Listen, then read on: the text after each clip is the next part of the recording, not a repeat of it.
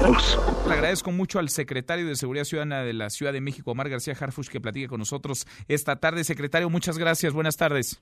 Al contrario, buenas tardes a sus órdenes. Gracias por platicar con nosotros. ¿Cómo es que se da esta detención, la de estas dos personas?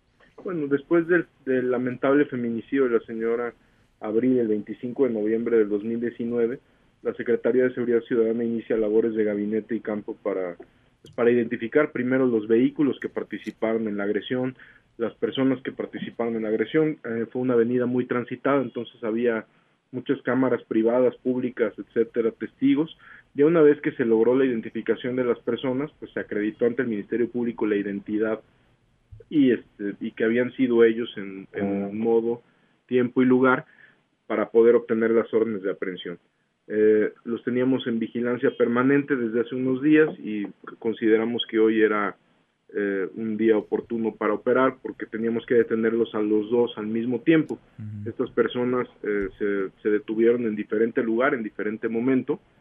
Entonces, pues se logró ya la detención de los dos presuntos autores materiales. Uno de ellos es quien abre fuego a la señora Abril y el otro es un es copartícipe de, de ¿Iban, este ¿Iban a bordo de una motocicleta los dos o uno? Uno de ellos Uno iba a bordo de una motocicleta, sí. ¿Cuántas personas más faltarían en este caso, secretario, por ser detenidas? Nos falta establecer con la misma claridad y certeza que tenemos que estas personas son las que eh, dañaron a la señora Abril. Tenemos que, ten- que tener la misma certeza sobre el autor intelectual mismo que esta detención pues nos abre y nos amplía distintas líneas de investigación, de evidencia, indicios para para poder establecer esto con más claridad, así como de otros participantes. Los videos Pero con el los agresor que principal Ajá. está detenido ya el día de hoy. los videos con los que cuentan las cámaras de, de seguridad públicas privadas no dejan lugar a duda, son estos dos responsables en el homicidio, en el feminicidio de abril. Es correcto, no hay lugar a dudas. Digo, mencioné las cámaras, pero tenemos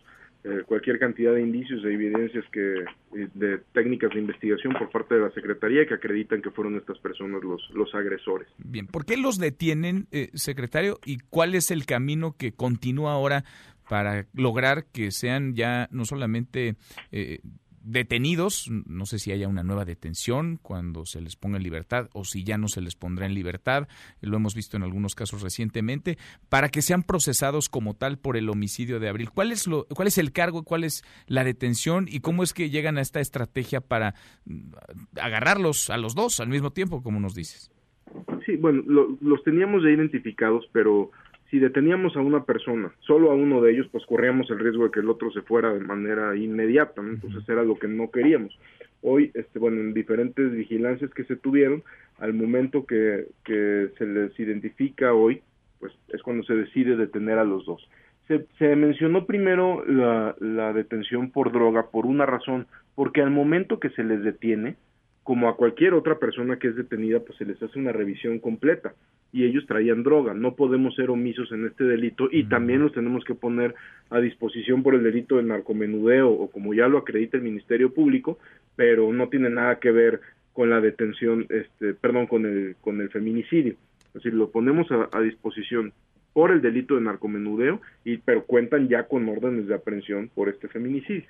Ya cuentan con órdenes de aprehensión. Sí, ya, ya cuentan con órdenes de aprehensión y ya será en su momento la Fiscalía quien las cumplimente. O sea, la Secretaría de Seguridad ya los, al momento de detenerlos, asegurarlos y ponerlos a disposición de la Fiscalía General de Justicia, pues ya no tenemos ningún, digamos, no, no tenemos ninguna duda ni ningún riesgo de que estas personas salgan. Bien, ¿estos hombres estarían relacionados con otros crímenes, secretario? Sí, los tenemos relacionados con otros crímenes, con otros crímenes, con venta y distribución de droga, con otras ejecuciones, con otras carpetas de investigación. Uno de ellos ya había sido detenido en 2015 por otros delitos, el otro tiene también carpetas eh, de investigación iniciadas por otros delitos. Eh, sí tienen antecedentes y están relacionados con, con diversos delitos ya. Bien, ¿en dónde están en estos momentos? Ahorita están en la Fiscalía General de Justicia puestos a disposición de la Ciudad de México, en La Paz, para ser exacto. Pues es un golpe, un buen golpe de la policía capitalina detener a estos dos hombres. Falta el autor intelectual, faltará el principal sospechoso de estar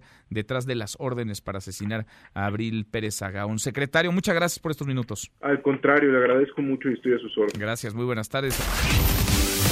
Mesa para todos.